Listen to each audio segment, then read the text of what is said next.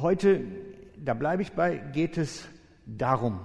Jetzt hoffe ich, kriegen wir ein Bild, suchen nach Signal. Genau, das ist immer schon gut, wenn unser Computer nach Signalen sucht. SOS, unsere Serie, Save Our Souls. Und ich habe das mal so ein bisschen nach Star Wars benannt. Die Rückkehr der Seelenkämpfer. Die jüngeren Generationen kennen diese Serie. Und manche Ältere auch wahrscheinlich, ne? Ja, wahrscheinlich. Die es dann heimlich gucken. Genau, die Rückkehr der Seelenkämpfer. Wir sind unterwegs in dieser Serie, weil es ja darum geht, dass Gott eigentlich ein eigenes hohes Interesse hat, dass Menschen, die noch nicht im Glauben zu ihm leben, gerettet werden, indem sie in den Glauben kommen. Dass Gott selber möchte, dass da was bei ihnen geschieht.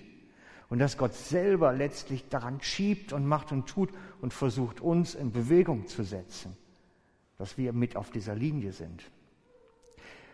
Und das Ding ist so entstanden, dass ich mir gedacht habe, welchen Anteil haben wir praktisch, ganz praktisch bei diesem Rettungsauftrag, der über das Zeugnis Geben und Leben hinausgeht. Zeugnis geben und leben, das haben wir die letzten Wochen schon immer wieder gehört. Heute wird es praktischer. Und ich nehme euch mit in ganz viel Persönliches auch von mir. Das heißt, ich mache wirklich heute mein Herz auf und teile Dinge mit, die ich erlebe oder wo ich unterwegs bin. Denn das ist ein Thema, das bewegt mich.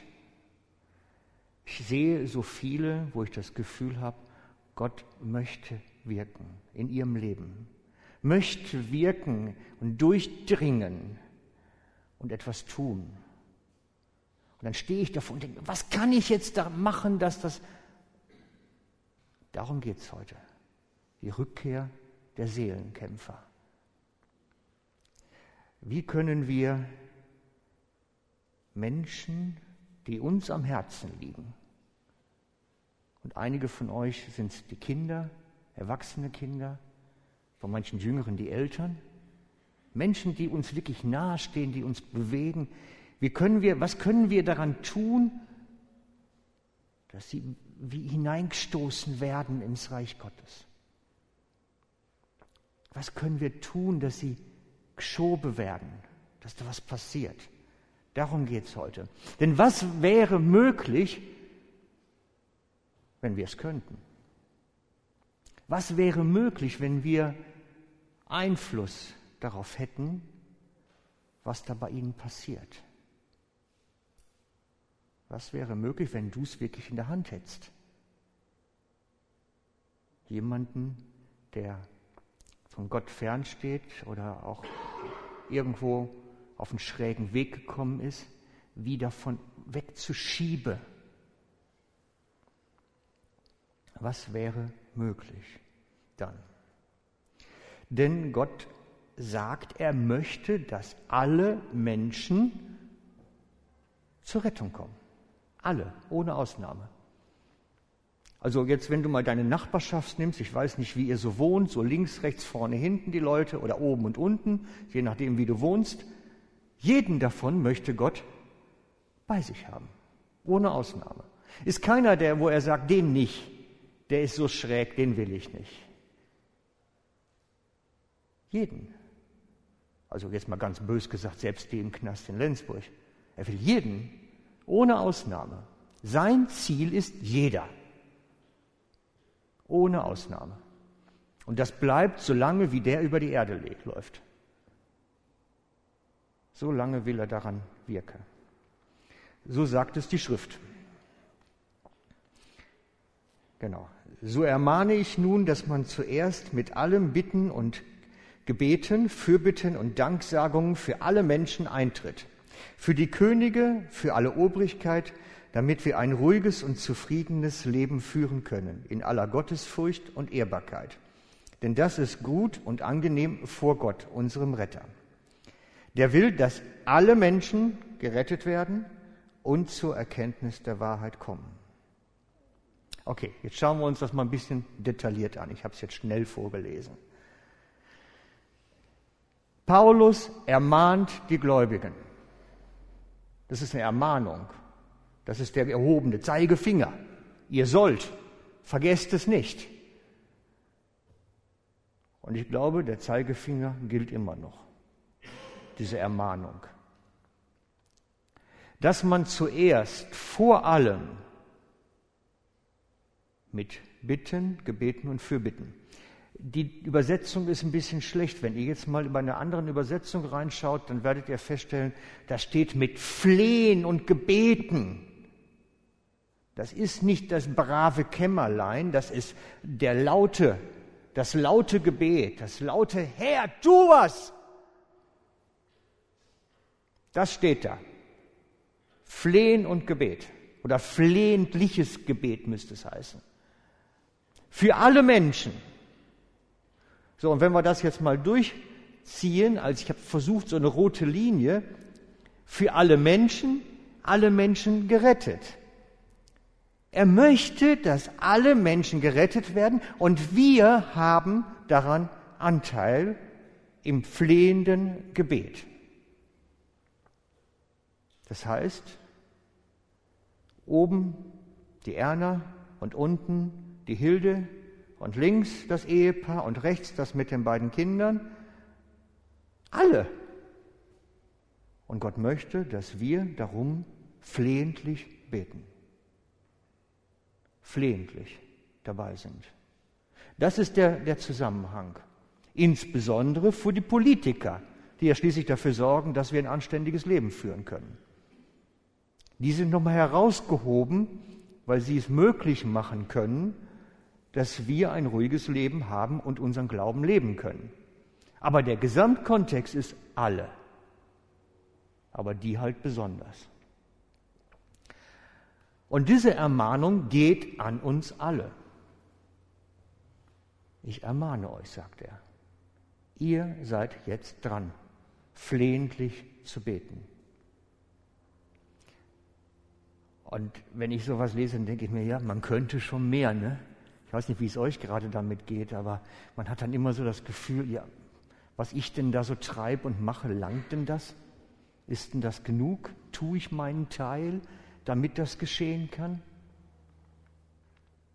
Das, das, da, da gucken wir heute mal genau nach. Wie kann das denn funktionieren? Wie geht denn das eigentlich? Wie funktioniert denn das? Ich glaube nämlich, dass Gott möchte, dass wir solche Seelenkämpfer werden. Dass wir solche Leute sind, die um Seelen kämpfen im Gebet, im flehentlichen Gebet. Davon bin ich überzeugt.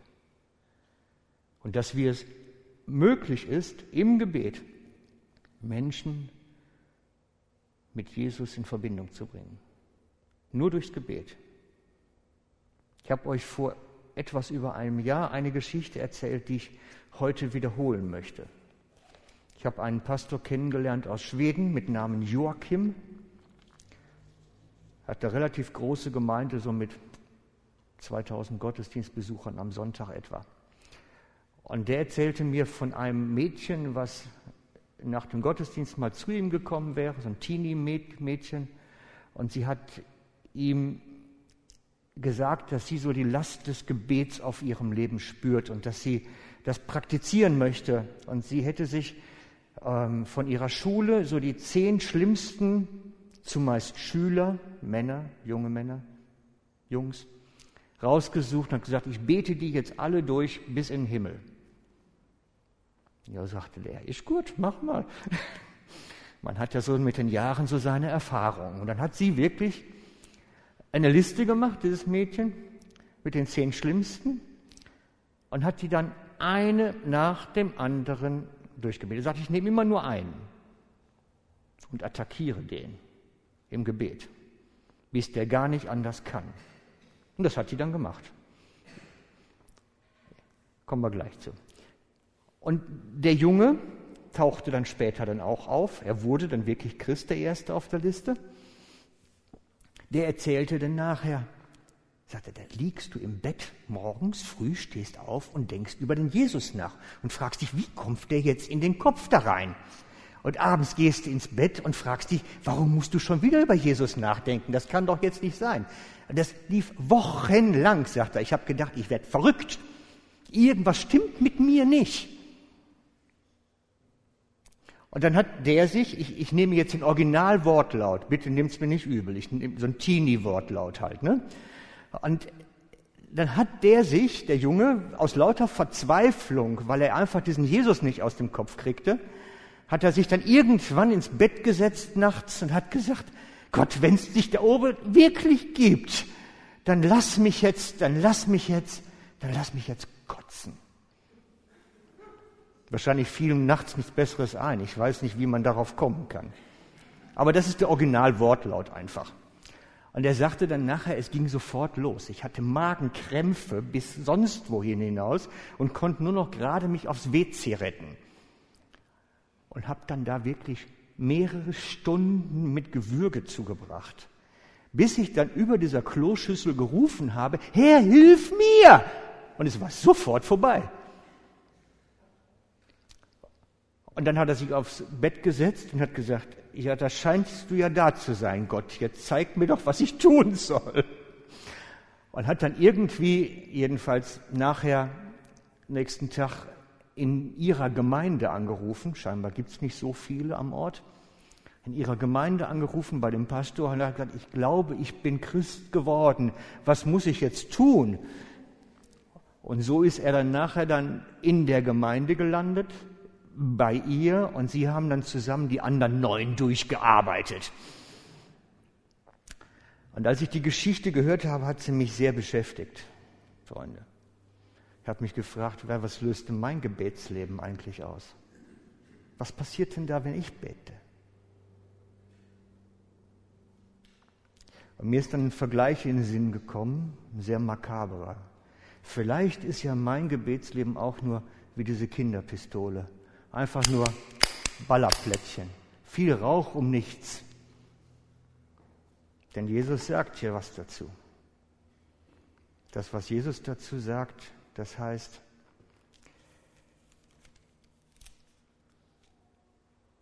wir sollen nicht plappern wie die Heiden. Und wenn ihr betet, sollt ihr nicht so plappern wie die Menschen, die Gott nicht kennen die nicht kennen, denn sie meinen, sie werden erhört, wenn sie viele Worte machen. Die meinen, sie werden erhört, wenn sie viele Worte machen. Plappern wie die Heiden, schrieb Luther dazu. Und dann ist mir eine Geschichte in den Sinn gekommen von Mutter Teresa. Na, wo habe ich den Zettel? In einem Interview für den TV-Sender CBS fragte der Moderator Mutter Teresa nach ihrem Gebetsleben. Ihre Antwort jedoch machte ihn sprachlos. Der Reporter, wenn Sie jetzt beten, Mutter Teresa, was sagen Sie zu Gott konkret? Und sie antwortet, ich sage nichts, ich höre einfach zu. Der Reporter dann, ah ja. Ähm, und was sagt Gott so zu Ihnen, wenn Sie denn beten? Und Mutter Teresa dann wieder, er sagt nichts, er hört mir einfach zu. Es wird berichtet, dass der Reporter an der Stelle im Interview ein längeres Schweigen gerät, verwirrt und offensichtlich nicht weiß, wie er auf die Antwort reagieren soll. Schließlich beendet Mutter Teresa die für ihn unangenehme Situation und sagt, wenn Sie den Sinn dessen nicht verstehen, dann kann, tut es mir sehr leid, aber ich habe keine Möglichkeit, es besser zu erklären. Auf gut Deutsch, mach dich auf die Suche.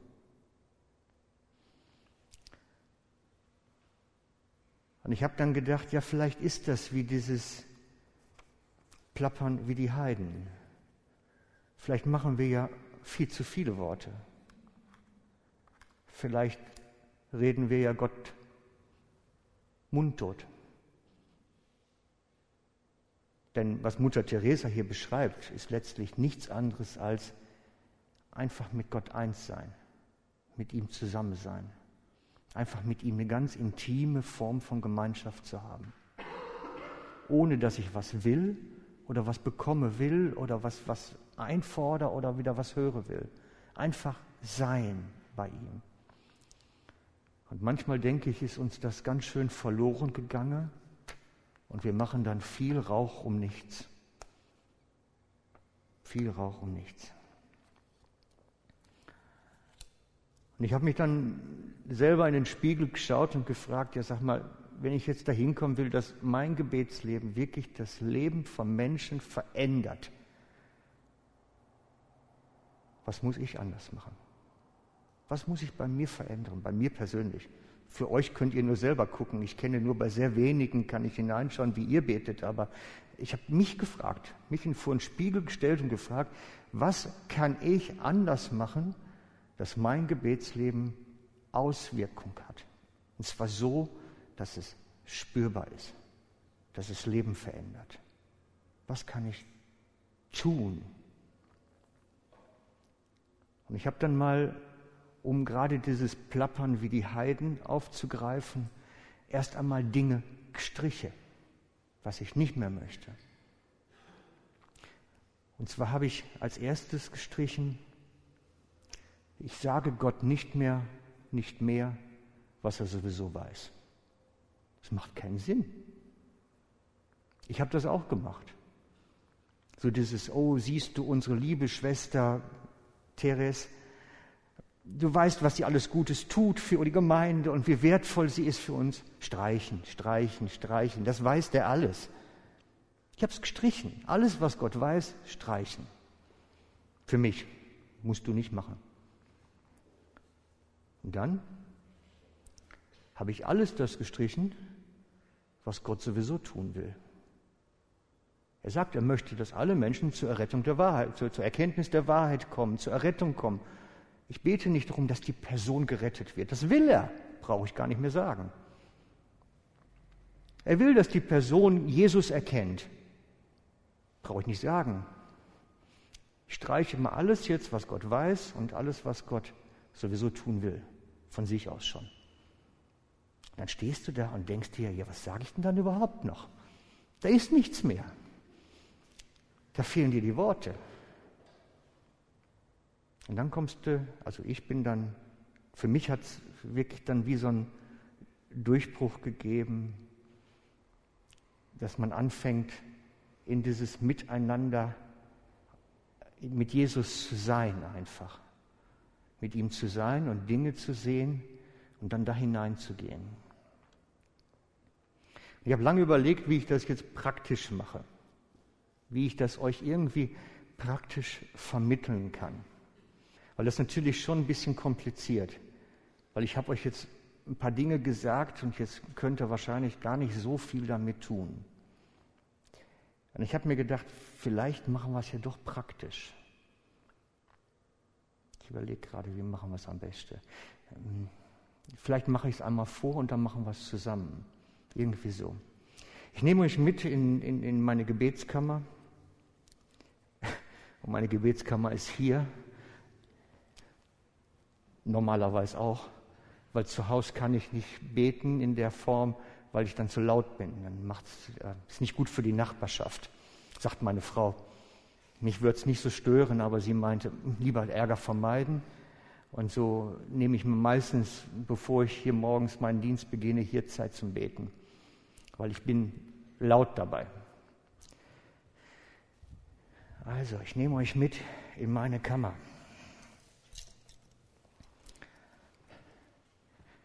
Überlegt schon mal eine Person, die euch auf dem Herzen liegt. Überlegt schon mal, wen habt ihr, wo ihr sagt, Mensch, das wäre jetzt wirklich wichtig, dass die ja wie so einen Durchbruch hätte, wie zur Erkenntnis der Wahrheit kommt, wie Jesus kennenlernt.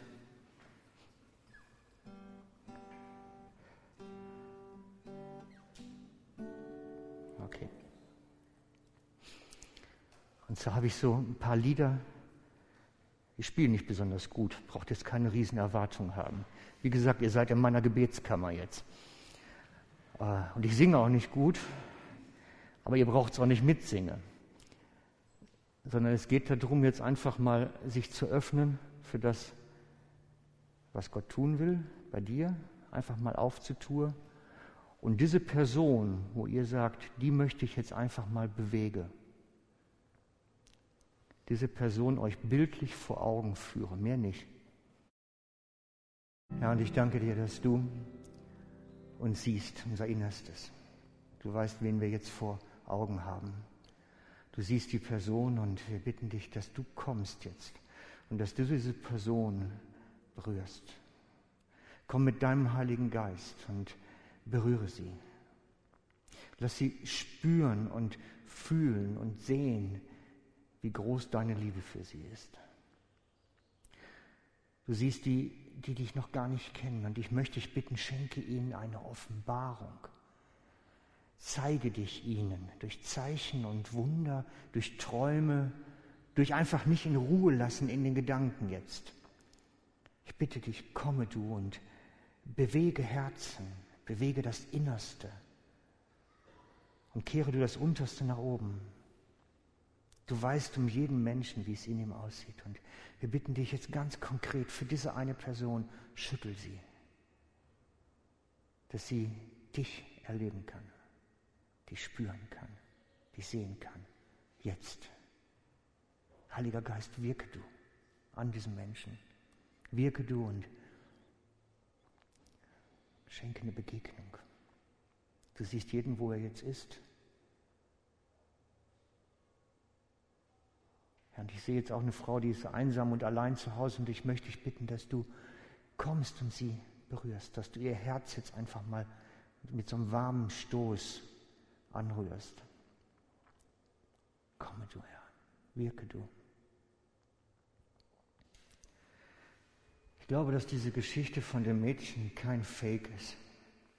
Nichts ist, was gesponnen ist oder was ein Einzelne besonders Berufene erleben kann. Ich glaube aufgrund des Bibeltextes, dass wir alle berufen sind, alle, für Menschen einzustehen und sie im Gebet freizusetzen. Ohne dass wir plappern. Wisst ihr, dieses Plappern wie die Heiden, wenn wir da mal bei bleiben. Jesus hat immer nur das getan, was er gesehen hat, was Gott tut. So sagt er. Hier ist der Text dazu. Johannes 5,19, da antwortete ihnen Jesus, wahrlich, wahrlich, ich sage euch, der Sohn kann nichts von sich aus selber tun, sondern was der, er den Vater tun sieht, denn das, was dieser tut, das tut gleicherweise auch der Sohn. Das heißt, Jesus hier auf Erden konnte erkennen, wo Gott dran ist. Er konnte erkennen, was der Vater jetzt vorbereitet hat, wo er dran ist, wo er am Schieben ist. Und er ist da hineingegangen in diese Situation und hat das dann ausgeführt, was er den Vater tun sieht. Und ich glaube, das gilt für unseren Alltag genauso aber es gilt auch für unser Gebetsleben. Lasst uns doch mal in das hineinbeten, wo Gott gerade dran ist, wo er gerade am Schiebe ist, am Mache ist. Lasst uns doch mal da hineinbeten als Menschen, die wissen, was Gott tut, die ihn kennen, die ihn sehen und wissen, das hat Gott jetzt vor. Und dann beten wir da hinein. Ich glaube, wir könnten Auswirkungen haben, das wäre unglaublich, wenn wir uns da mal auf eine Entdeckungsreise machen. Weil ich glaube, das ist eine geistliche Reise, persönliche, sehr persönliche geistliche Reise. Eine Reise dahin, an das Vaterherz zu schauen und dann um Menschen zu ringen. Das ist eine geistliche Reise. Und ich habe euch jetzt heute Morgen mal hineingenommen in meine Gebetskammer. Es war ganz persönlich, ihr müsst das nicht bewerten. Ihr könnt alles anders machen. Es ist kein Muss. Aber es liegt mir einfach am Herzen. Ich brauche noch Mitstreiter, wisst ihr? Ich brauche dafür noch Mitstreiter. Denn dadurch wird unsere Welt verändert. Und ich glaube, du könntest einen ganz wesentlichen Teil dabei miterleben. Ich wünschte mir, tolle Geschichten zu erzählen. Auch so eine Zehn-Personen-Liste. Ah, wenn wir das mal hier erzählen können. Ich habe da fünf Leute auf der Arbeit gehabt und die nacheinander durchgearbeitet, bis die nicht mehr anders konnten, als sich zu bekehren. Wow! Na, ganz so martialisch brauchen wir es nicht machen, aber ja, ihr versteht, was ich meine. Und ich lade euch ein, öffnet euch dafür.